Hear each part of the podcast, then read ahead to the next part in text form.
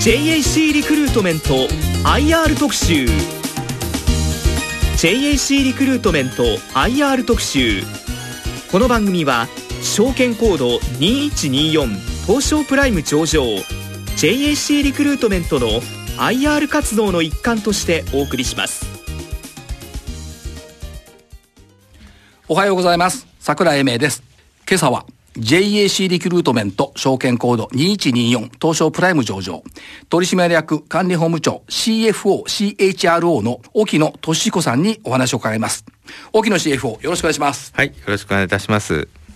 えー、改めてということになると思うんですけども JAC リクルートメントさんの改めて業用あるいは特徴っていったところのお話を頂戴できますでしょうか？はい。JAC リクルートメントですけれども単純に申し上げますと人材紹介会社ですと。い。うところがまあ一つの特徴ですね。で人材系のセクターってあの人材派遣であるとか人材紹介であるとかあるいはその人材の広告媒体であるとか、い、くつかあるんですけども我々も紹介業に特化していると。い。うところがまず一つの特徴です。これポイントですね。人材紹介事業に特化して人材派遣事業は行っていないという認識をすると分かりやすくなりますね。そうですね、はい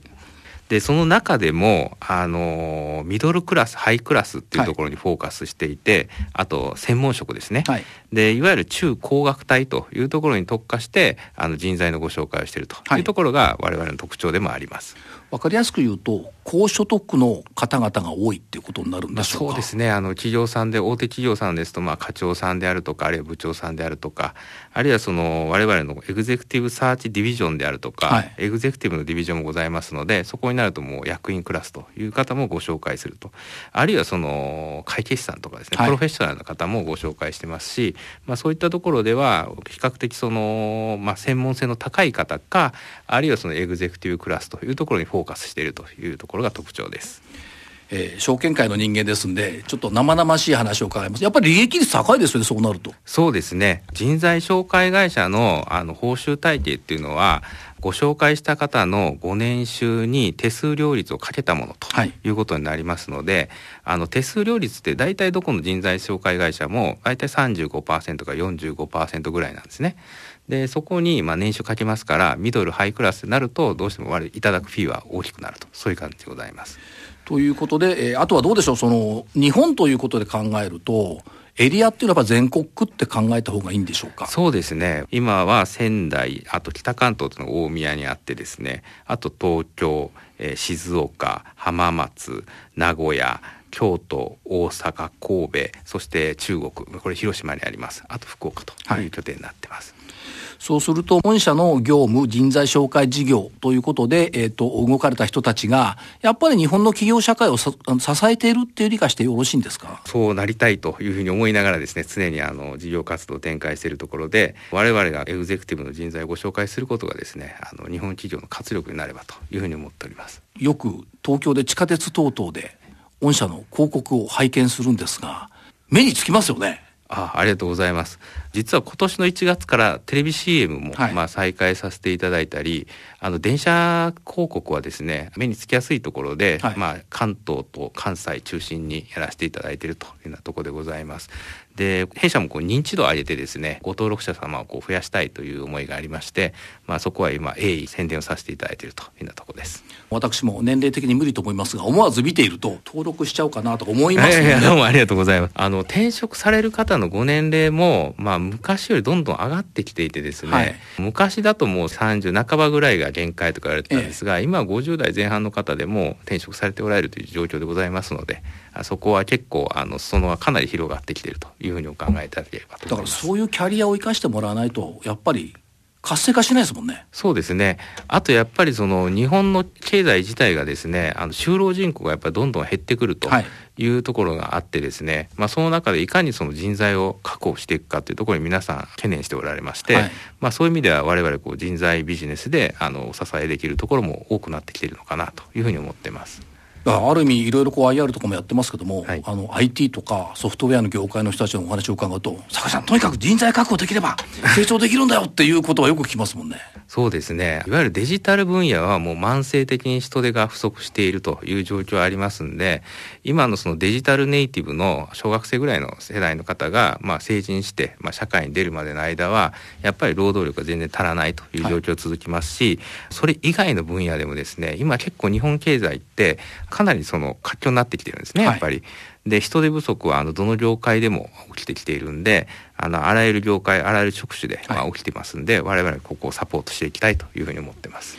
そのために JC リクルートメントさんが存在しているということかと思いますが、もともとは創業ってイギリスなんですよね。そうなんですね。で、もともと、あの、弊社の創業者、田崎がですね、はい、まあ、英国で創業したものが始まりでございまして、まあ、その後シンガポール、はい、そして日本と、3番目にできたのがジャパンでございます。はい、で、日本がかなり規模が大きくなってきたんで、まあ、日本だけがちょっと独立する形で上場したという経緯がございます。ただ、かつてのブラザーカンパニーであった海外の拠点もですね、弊社のまあグループの方に今入ってますんで、はい、今グローバルでその人材紹介ビジネスが統合されているとそういうような状況で今11カ国で、はい、あのサービスを展開させていただいているって形です。やっぱりこの遠隔を拝見すると、例えば日本に進出されるグローバル企業のサポートっていうのは強いと考えてよろしいんでしょうか？そうですね。もともとジャパンができた時っていうのは、外資系企業にバイリンガルの人材をご紹介するところから始まっていて、その後、日系企業に日本語人材を紹介するっていう仕事が始まっているという意味では、我々海外に強いっていうのはもともとそうです。はい、はい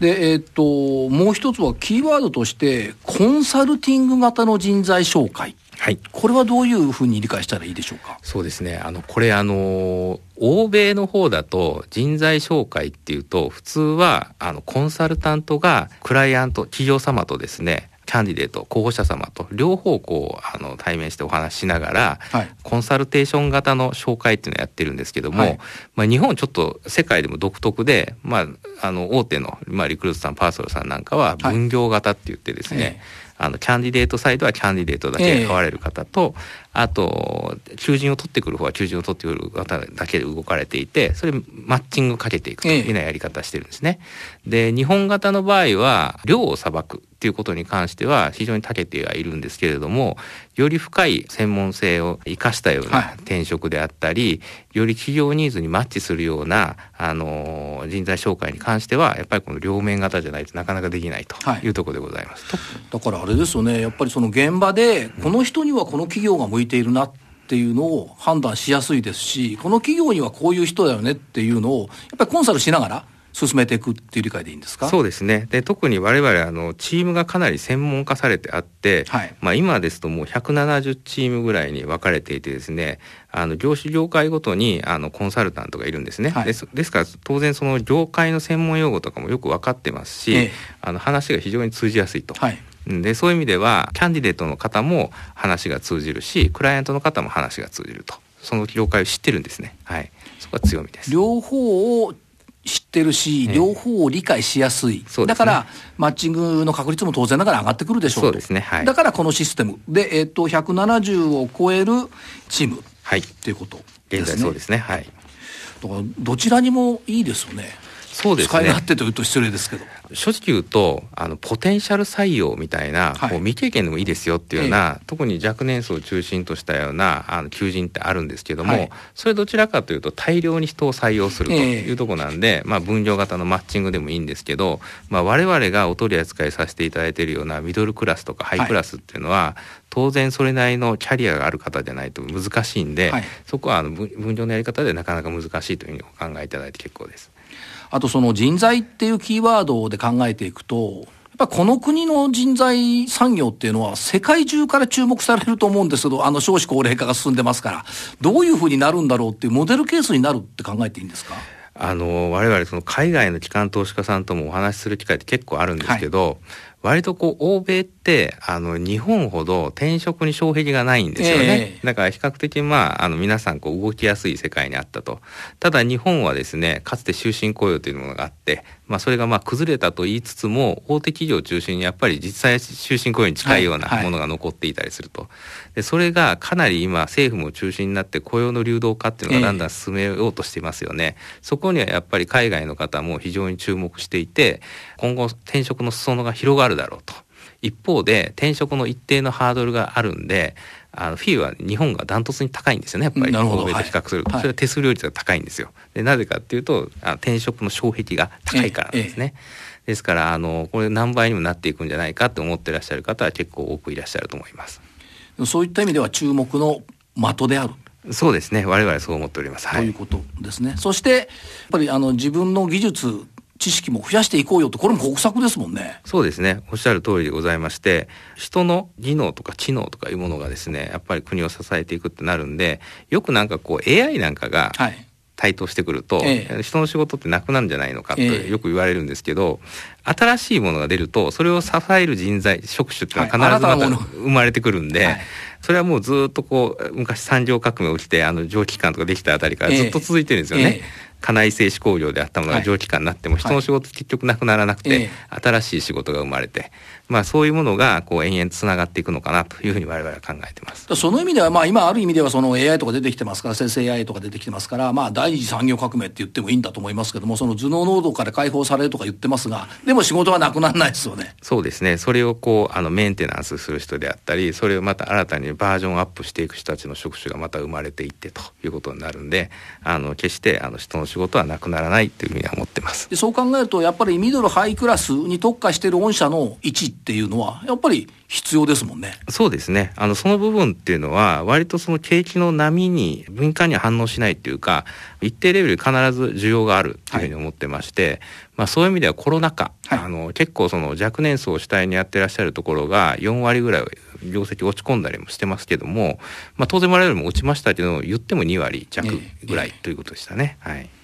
ということで、まあ、日本の人材紹介事業に特化した JAC リクルートメントさんということを理解まずしていただくと。はい、いうことですね。はい、で2つ目に伺っていきたいのが特にその、まあ、投資家さんから見ると財務面はどうなのよっていうことはあると思うんですけども結構いい数字ですよね。そうですね。あの我々あの内部でも結構同業他社比較してるんですけども、はい、あの人材セクターっていうと大体派遣とセットでやってらっしゃるところもあったりするんで、えーで人材派遣というのは実は利益率そんな高くないんですよね、はい、非常に低くなると。ただあの売上の規模感大きくなるというようなところあって、あの収益性でいうとやっぱりかなり落ちるってところあるんです、はい、で人材紹介でも先ほど申し上げたようにフィーがやっぱり年収かける手数料率で決まってくるんで、はい、高い年収のお取り扱いをしてればしてるほどあの収益性高くなる、はい、そういう意味では我々収益性の高いところに割と特化していて、無駄にこう規模を求めないっていうんですかね、ええ、なんか売上高だけどんどん増やしていこうと思ったら増やしていけるんですけども、はい、そうすると利益率が下がってしまうじゃないですか、はい、だから利益率の落ちないところであのターゲッティングしながらあの事業の拡大を図っているっていうところですね。これはやっぱりその明確な目標を持って動かれてるっていうことの逆に言えば裏付けみたいなことになるんですね。そうですね。あの内部的にはですね割と高い利益率目標というのは持っていて、はい。まあ30%以上のですね、営業利益率っていうのは達成しなきゃというふうには言われております。で、実際今のところまあ25%ぐらいで、はい、まあそこには至ってないんですけれども、あの、実際その25%の営業利益率を出している会社さんがどれだけあるかっていうと、はい、実はそんなないというふうには思ってます。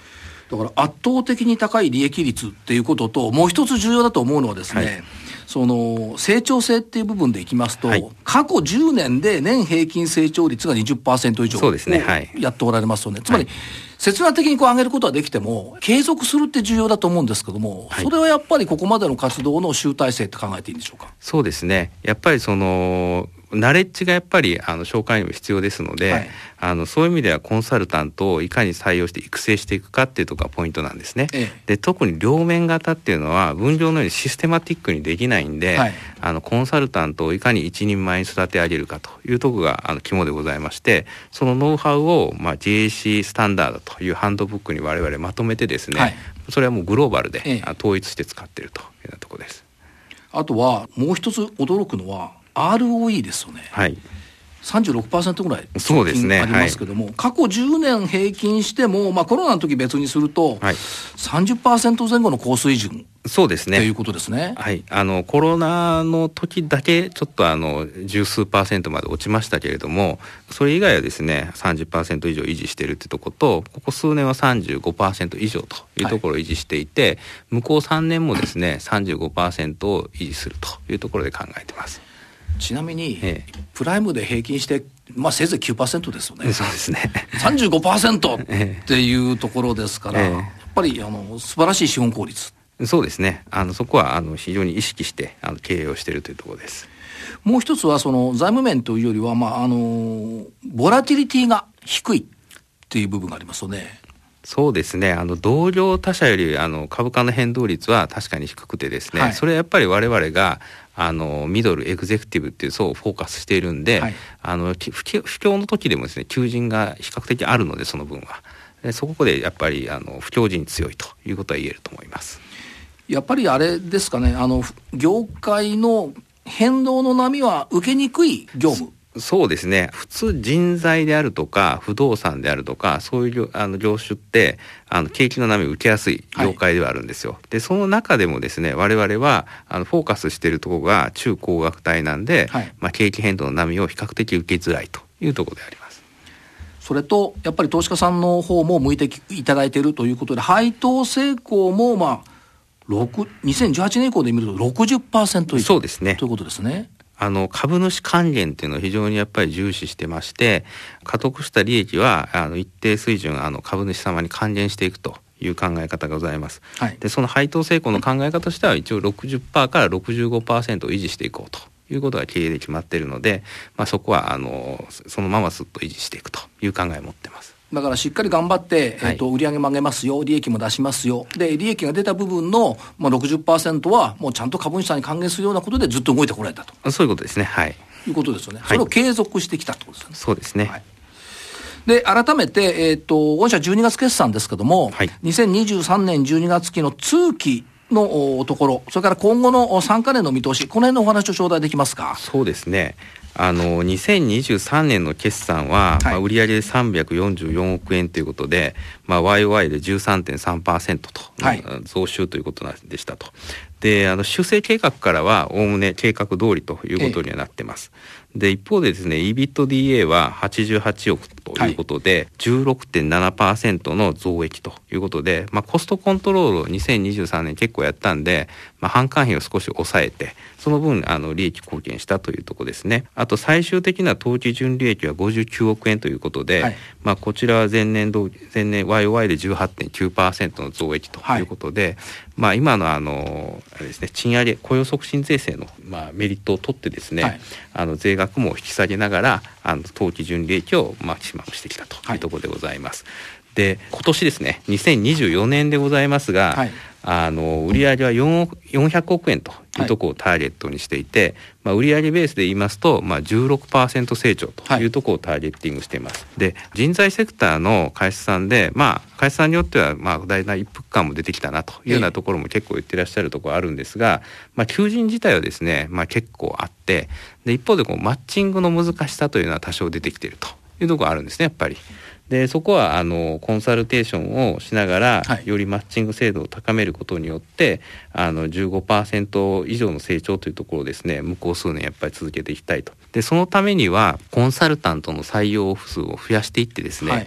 2023年も181名の純増ってやってるんですけどこの2024年もそれ以上の採用というところを続けていって、はい、まあ、コンサルタント数を増やすことによってトップラインも引き上げていくと。で新しい人が入ってくるとどうしても不慣れなもんですから、はい、普通は生産性って下がるんですよ。でそれを下げないように教育研修をかなりあの中心にやっていって今の去年ぐらいの水準を維持していくっていうところをあの考えております当然ながらここまでの蓄積という意味でのバックボーンがあってでそれをやっぱりあの新しい方々に伝えていくことによって収益率も高めようと。そうですね。スピードも高めようと。い。う理解でよろしいんでしょうか、ね、はい結構です。あの BPR しながら、まあ、コンサルタントの負荷もあの減らしていくっていうこととあと教育研修に関しては、まあ、中途でご入社いただいた方あと新入社員の方々皆さんみっちりとこうトレーニングプログラム我々持っているので、まあ、それを教育研修する専門のチームっていうのもかなり数を変えていて、まあ、彼らがやっていき最終的には現場に出て OJT も受けながら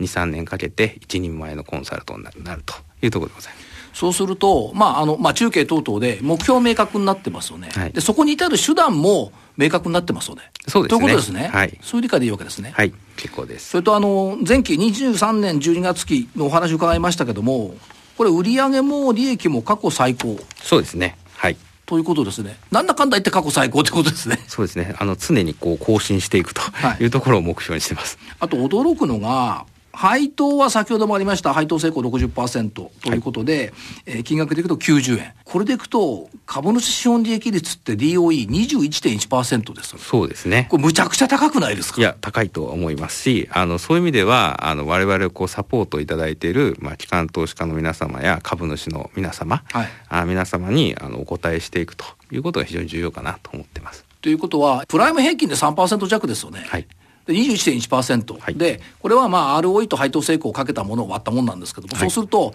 成長も求めながら、はい、その配当っていう部分もきっちりと出していくよという、両方を宿題、宿題とか課題として動かれているっていう理解でいいでしょうか？その通りでございます。はい。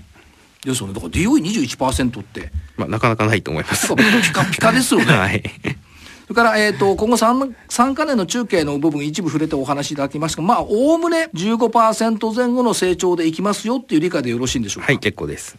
新たな人材等々の教育研修っていうことに力を入れていくよっていうお話もありましたけども、はい、あとどうなんですか、エリアっていうか、領域っていうのは、やっぱり IT デジタルっていうのは、やっぱり強いんですか、今後。えっとですね、IT デジタルっていう大きい職種でいうとですね、はい、今後もどんどん広がり続けると思っています。で一方でですね IT 企業の求人っていうのは、はい、その昨今の報道等もあるように、まあ、結構アメリカ系の会社がリストラなんかもしていたりして、まあ、その傾向っていうのは、まあ、向こう2年ぐらい続いてるんですけど、はい、今後もあんまり変わらないのかなとは思ってるんですね。えーで一方で事業会社のあの DX 求人っていうのは結構需要がかなり引き合い強くてですね、はい、デジタル系中心に紹介していらっしゃる方でもご紹介する方がいないぐらいの、はい、まあ、そういうような状況ですんでそこは引き続きあの顕著に推移すると思ってます。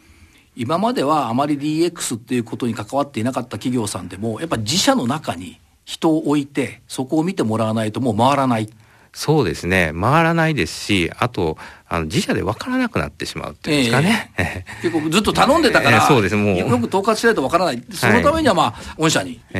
最適の人材を紹介してるって。いうありますね。はい。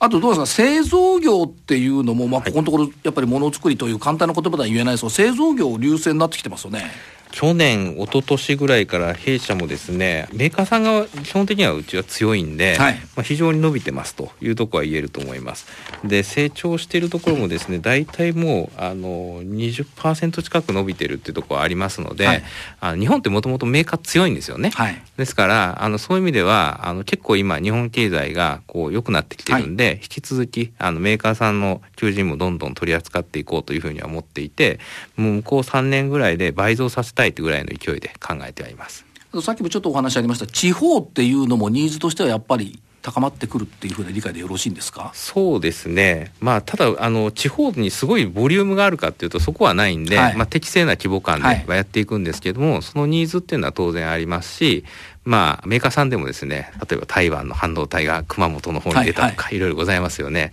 まあ、その地方地方に求人があったりしますので、まあ、そこは、なんですかね、需要に合わせて我々も進出していくとかまあ、必要なところに必要な人材を提供していきましょう。そうですね。で、我々って、あの、メーカーさんと違ってですね、例えばこう、用地を取得して、工場を建てて、機械装置を買ってとかいうようなビジネスじゃないんですよね。はい、基本的には、あの、オフィスとコンサルタントさえいれば成立してしまうので、え無理に大きくこう、どんと一から出す必要性なくて、まあ、小さく始めてみて、需要があれば少しずつ大きくしていくっていうやり方ができると。そういう意味であんまりリスクがいらないんですよね。新しい拠点出すはい、だから、まあ、社会に必要とされてるから出しますし、で、そしてまた必要にされるっていう企業が御社っていう理解でいいわけですね、うん、そうですね、はい、そういうふうにしていきたいと思ってますし、逆にあまりこう求人がなくなってくるようなエリア、例えばあの昨年ですと、中国の方の、まあ、香港とか上海もクローズしてですね、まあ、そこは営業の方終了したんですけども、まあ、そういうところは、採算が取れないと思ったらですね、あのクローズしていけばいいというふうに考えてます。そしてまあ研修してきた社員、新しい社員の方々も、もう皆さんがプロフェッショナルになっていくとそうですね。いうことですね。はい。あともう一つ伺いたいのが、えっ、ー、と、個人投資家の方が、まあ、注目すべき3つの理由、観点とあると思うんですが、これどのようにお考えですか？そうですね。特にあの今年の1月にですね、我々あの株式分割をやっていて、あの1株を4株に分割してます。はい、まあそういった意味では、今あの単純株非常に購入しやすい価格帯になっているので、えー、非常に買いやすいですよというのがまず一つございます。はい、で2つ目にはですね株主還元のところですね、配当も結構うちはあの 配当成功高いので、まあ60%台ですからね。そうですね、はい、配当利回りなんかも見ていただきながら、まあ、安定して配当しているので、はい、まあ、そこを見ていただきたいと、まあ、そういう意味では配当利回り考えても長期保有に適しているっていうのもありますし、はい、まあ、このセクターにしてはボラティリティも低いというところでありますので、今後も伸びる銘柄だというふうに我々は考えてます。先ほどちょっとお話ありましたボラティリティのところボラティリティが低いってことはやっぱり長期保有に適しているなっていうふうに見ていいですね。そうですね。いいですねって聞くのはです、私はそう思うんですけども。あの、結構あの、年金関係の方、機関投資家さんたくさん買われてるんで、はい、まあそういう意味では向いてる銘柄だと思ってます。えー、長くお付き合いできる？はい。銘柄に、私には見えます。はい、はい、ありがとうございます。で、えっと、最後に、投資家さんにメッセージを頂戴できるとありがたいんですが。はい。端的に申し上げると、我々、まあ、人材紹介会社ですので、あの、私たちのミッションっていうのは、人と企業と経済と社会をつないで、まあ、その成長に貢献するというのが我々のミッションです。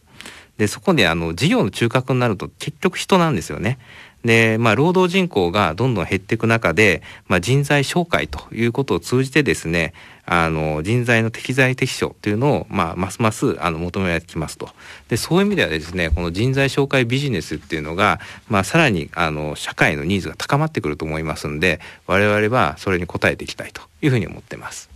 これどうでしょうか？あの例えばそのイギリスでしょあの創業された時はそんなに大きな会社じゃなかったと思うんですよね。ちっちゃく生まれた会社だったと思うんですよね。はい、それが世界展開をされて、今国内で、まあ、プライム上場ということで大きな会社になってきた。でもまだまだ、えっ、ー、と、道は半ばで、これからさらに飛躍していくよ、拡大していくよっていうのが、やっぱり御社の存在、今の存在って考えてよろしいんでしょうか？そうですね。あの、もともとはですね、あの、今の会長兼社長の田崎宏美がですね、あの、スーパーの2階で一人で始めたビジネスでございます。ホームページとか拝見すると、そうですよね、はい、小さな部屋で始められてますよね。はい。で、それがまあ、あの、今、こう、我々、あの、グループ全体で世界で大体1800人ぐらいいるんですね。はいそれだけの企業にまあ成長してきたと。で今後もですねやっぱり人の社会ってやっぱり人が中心にいるんであのそこはそのニーズってどんどん増えていくと思うんですよ。でそういう意味ではあの、まあ、日本だけじゃなく、まあ、世界で見てねグローバルにあの紹介業を通じてですねあの社会に貢献していきたいというふうに思っている次第です。だからあそこにもここにも JAC リクルートメントさんと関わった人たちがいるねって、こういう、もっともっとそれが広がっていく。そうですね。まあ、それをどんどんつないでいって、まあ、それが結局、社会の発展につながったり、で、あとは、あの、我々、こう、ESG とか SDGs といったところにも取り組みかなりやってますので、まあ、そういう形で社会に還元できればいいなというふうにも思ってます。ということですから、また、あの、今期も、はい、頑張って飛躍していただけると思っておりますんで、今日はいろいろお話を伺いましてありがとうございました。はい、どうもありがとうございます。ここで番組からプレゼントのお知らせです。JAC リクルートメント IR 特集の感想をお送りいただいた方の中から抽選で10名様にラジオ日経特製クオカード500円分をプレゼントいたします。ポッドキャストでアーカイブをお聞きいただいた方もご応募いただけます。ご応募はおはようマーケット番組ウェブサイトからリンクされている JAC リクルートメント IR 特集専用ページから。締め切りは3月8日金曜日です。皆様のご応募お待ちしています。